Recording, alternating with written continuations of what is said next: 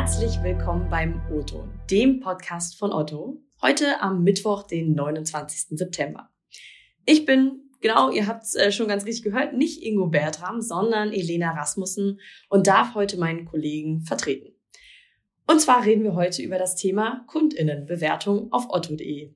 Denn die sind ganz offensichtlich ein entscheidender Teil beim Online-Shopping und so viel kann ich sagen, also auch mein Online-Shopping-Verhalten oder mein Shopping-Verhalten generell hat sich geändert, gerade durch Corona und ist jetzt mittlerweile auch groß auf äh, Online-Shopping fokussiert. Und ich gebe zu, mich beeinflussen dabei auch manchmal die Rezensionen anderer KäuferInnen. Und ich denke mal, damit bin ich auch nicht alleine. Denn äh, ja, KundInnenbewertungen können ganz maßgeblich dazu beitragen, ob ein Produkt überhaupt gekauft wird oder nicht. Und ja, dass nicht nur mir das so geht, das belegen mittlerweile auch zahlreiche Studien, zum Beispiel eine Untersuchung von Bright Local, die ergeben hat, dass 86 Prozent aller KonsumentInnen solche KundInnenbewertungen mittlerweile lesen. Und bei den meisten der unter 34-Jährigen, genau genommen 91 Prozent von ihnen, ist das Vertrauen in Online-Bewertungen noch größer als das Vertrauen in persönliche Empfehlungen von Freunden oder von Freundinnen. Also kann man schon ganz offensichtlich sehen, äh, solche Bewertungen sind für Online-Shops extrem wichtig. Und wie sehr oder wie wichtig die sind und wie glaubwürdig äh, oder wie man auch glaubwürdig bleiben kann, das verraten uns heute Ulrike Brezmann und Melina Monat, die beide bei uns im Product Management arbeiten. Moin, ihr zwei. Moin. Hallo. Ja, schön, dass ihr hier seid. Herzlich willkommen im O-Ton, Ulrike und Melina. Ähm, wie gesagt, also Online-Shopping ohne KundInnenbewertungen, ich glaube, das ist äh, kaum mehr vorstellbar und für euch wahrscheinlich noch weniger. Dabei geht es dabei ja nicht nur darum, die Bewertungen anderer zu lesen und sich daran zu orientieren, sondern irgendwann muss die ganzen Bewertungen ja auch abgeben. Mal ganz ehrlich, wann habt ihr zuletzt etwas bewertet? Also Vielleicht auch nicht nur beim Shoppen, sondern vielleicht bei der letzten Reise oder so. Das ist nämlich so ein Punkt, wo ich mal ganz vorne mit dabei bin. Wie ist es denn bei euch? Ich habe tatsächlich das letzte mal vor einem Jahr etwas bewertet. Das ist also schon ein bisschen länger her. Und wie ist es bei dir, Melina? Mm, bei mir war es tatsächlich die Unterkunft des letzten Sommerurlaubs, ähm, weil ich selber da auch stark Bewertungen lese und äh, dann auch entsprechend meine Fotos hochgeladen habe, die ich gemacht habe von der Unterkunft. Ach super, ja guck, dann geht's dir wie mir. Weil ehrlich gesagt, Hand aufs Herz, wenn ich beispielsweise Kleidung oder was weiß ich, Schuhe bestelle und alles sitzt und sieht super aus, dann gebe ich eher seltener eine Bewertung ab. Also weil ich denke mir auch, passt ja irgendwie alles und äh, dann bin ich manchmal doch ein bisschen zu faul. Fällt das Paket aber irgendwie schon beim Auspacken auseinander oder es fehlten Schuhe oder ähnliches, dann gebe ich schon eher mal meinen Senf dazu. Wie schafft ihr es denn, solche KäuferInnen wie mich, die eigentlich irgendwie total zufrieden sind, äh, dazu zu motivieren, eine Produktbewertung zu schreiben? Indem wir unsere ja, Kundinnen ähm, nach dem Kauf tatsächlich an den geeigneten Stellen einladen, eine Bewertung abzugeben. Ähm, zum Beispiel finden Sie selbst den Zugang zur Abgabe einer Bewertung in der Bestellübersicht ähm, des Kundinnenkontos. Und zum anderen kontaktieren wir sie aber auch aktiv. Das heißt, wir schicken eine E-Mail raus, ähm, in denen wir unsere Kundinnen aufrufen, den erhaltenen Artikel oder die erhaltenen Artikel dann auch zu bewerten. Diese E-Mail wird circa 15 Tage nach Erhalt der Ware verschickt, ähm, damit der Kunde entsprechend vielleicht auch schon ein paar Erfahrungen gesammelt hat mit dem Produkt.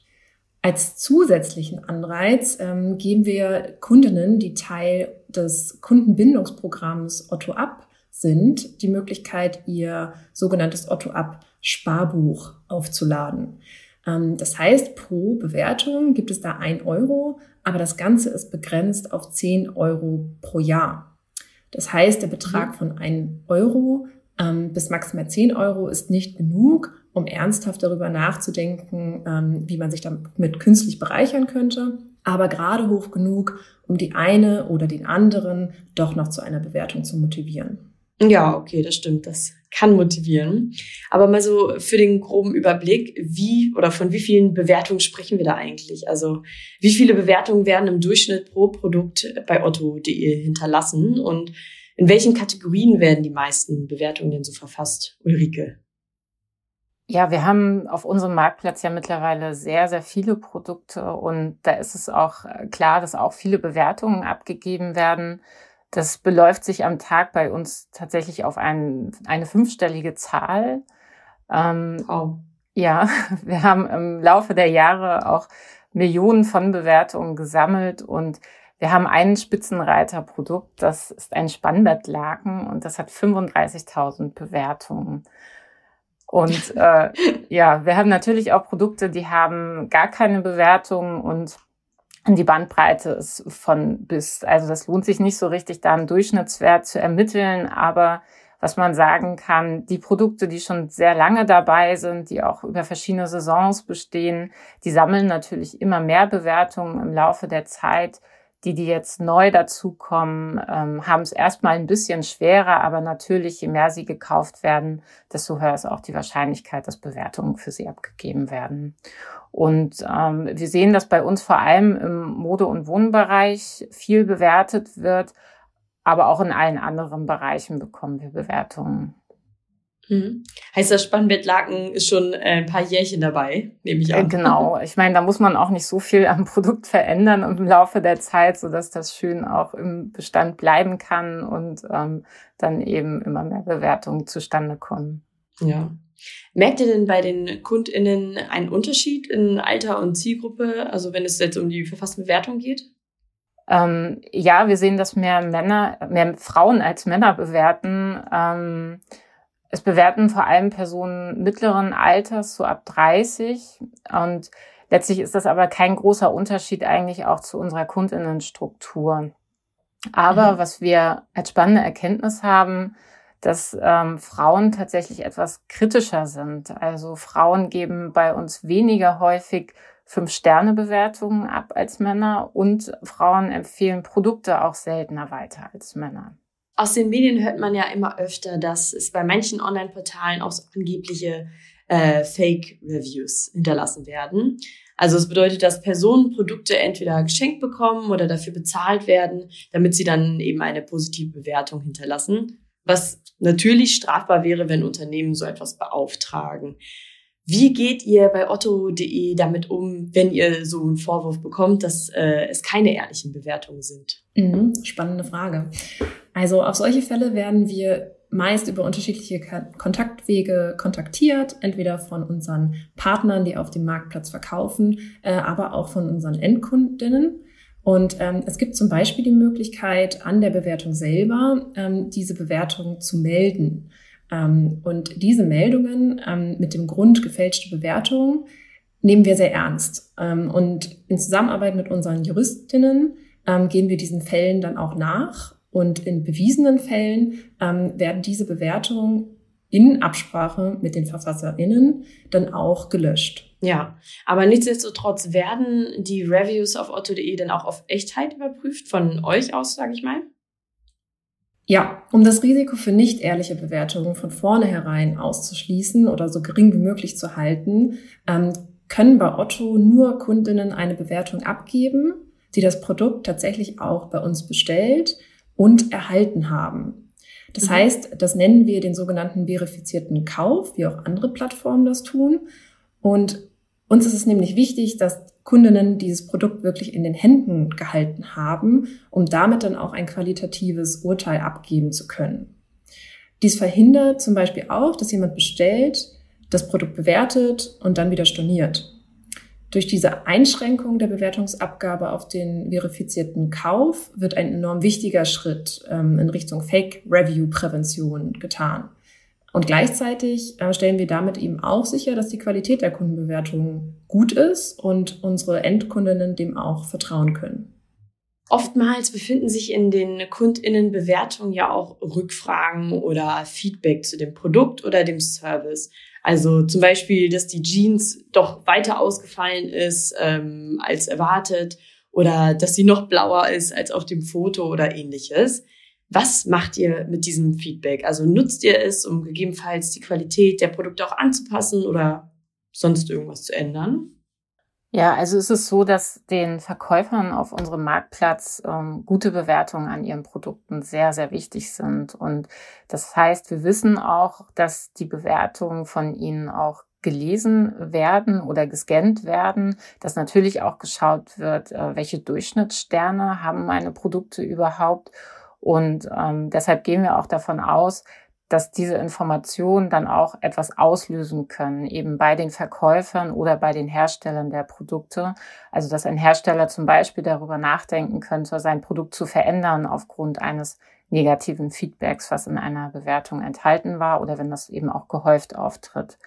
Bei den Verkäufern ist es natürlich so, dass man, dass sie auch überlegen müssen, ob sie dann ihr Produkt oder dieses Produkt nicht aus dem Sortiment nehmen. Ähm, denn letztlich sinkt natürlich die Kaufwahrscheinlichkeit dafür, wenn es schlecht bewertet ist. Und ähm, es ist natürlich auch so, dass ein schlecht bewertetes Produkt auch irgendwie auf den Verkäufer abstrahlen kann, so dass äh, Kundinnen sich fragen, naja, was ist denn das für ein Verkäufer, der hier so Produkte anbietet, die offensichtlich irgendwie eine schlechte Qualität haben. Deshalb würden wir auch empfehlen, auf jeden Fall in Richtung Hersteller und ähm, Verkäufer sich auch wirklich damit auseinanderzusetzen und eben dann solche schlechten Bewertungen nicht zu ignorieren. Und was wir als Otto darüber hinausgehend noch tun, ist, dass wir Gefahren identifizieren wollen in Bewertungen. Das heißt, wir überprüfen den Text automatisiert auf Gefahrworte und unsere KollegInnen aus dem Relations Center ähm, prüfen zudem noch die Ein- und Zwei-Sterne-Bewertung darauf, ob sie Hinweise finden auf kritische Produktmängel. Also zum Beispiel so etwas, das von einem Glastisch eine Verletzungsgefahr ausgeht, weil er leicht bricht oder so etwas. Das ähm, danach suchen sozusagen unsere Kolleginnen und wenn sie solche Gefahren identifizieren, geben sie diese Berichte auch weiter, zum einen an die Sortimentsverantwortlichen im Haus, aber dann ähm, sind die natürlich auch in Kontakt mit Herstellern, ähm, sodass da wirklich ähm, wir Gefahrenprävention betreiben, indem wir solche Produkte auch identifizieren können. Ja, ja, dann ist das Feedback ja auch wirklich äh, sehr wertvoll, auch für euch, nicht nur für die KundInnen. Ähm, und wie sieht's aus mit den Fragen, die da teilweise aufkommen? Werden die dann von euch beantwortet oder ist das viel zu viel? Ähm, wie gesagt, also wir werden ähm, da großartig unterstützt ähm, aus dem Relation Center heraus. Wir beschäftigen uns als Team, was sozusagen das Feature Kundenbewertungen bereitstellt, ähm, nicht dediziert mit diesen äh, Feedbacks. Ähm, das übernimmt wirklich das Relation Center. Du hast ja auch schon gesagt, es gibt natürlich die Produkte, wo sich äh, schlechte Bewertungen leider auch manchmal häufen, äh, was ja auch ein Indiz auf jeden Fall dafür ist, dass es ein mangelhafter Artikel ist. Was passiert mit den KundInnen, die diese schlechten äh, Bewertungen schreiben und eben auch dieses äh, ja, Produkt bestellt haben? Mit denen passiert natürlich erstmal gar nichts, ähm, denn ein zu viel schlechter Bewertung gibt's in dem Sinne für uns nicht. Und uns ist sehr wichtig, dass die Bewertungen bei uns auf dem Marktplatz authentisch sind, dass sie glaubwürdig sind. Und das kann man natürlich nur erreichen, wenn es auch schlechte Bewertungen gibt, weil das ja logisch ist, dass es nicht nur gute geben kann. Und ähm, deshalb ja. sagen wir, es ist uns jede Bewertung willkommen, ob das jetzt ein, zwei, drei, vier oder fünf Sterne sind. Und da gibt es auch keine Untersuchungen oder Analysen, ähm, ob nun eine Kundin äh, sehr häufig schlecht bewertet. Das ist am Ende wirklich ähm, jedem selbst überlassen. Okay, ja. Also ich merke schon, äh, mit mal eben einer Bewertung schreiben oder ein, zwei Bewertungen lesen, ist es nicht getan. Das ist wirklich ein umfangreiches Thema. Vielen Dank äh, an euch beide. Es war sehr spannend und ja, interessant zu hören, was alles so dahinter steckt. Vielen Dank. Danke dir. Ja, und das war's auch schon für diese Woche mit dem O-Ton. Natürlich freuen wir uns wie immer auf eure Rückmeldungen. Also schreibt mir gerne bei LinkedIn oder schickt mir einfach eine kurze Mail an elena.rasmussen.otto.de. Und die Shownotes zur heutigen Folge findet ihr wie immer in unserem Newsroom auf otto.de-newsroom. Ja, und nächsten Mittwoch geht's dann weiter mit dem O-Ton, wie gewohnt mit unserem Urlaubsrückkehrer Ingo. Bis dahin wünsche ich euch eine gute Woche. Tschüss, macht's gut und bis bald.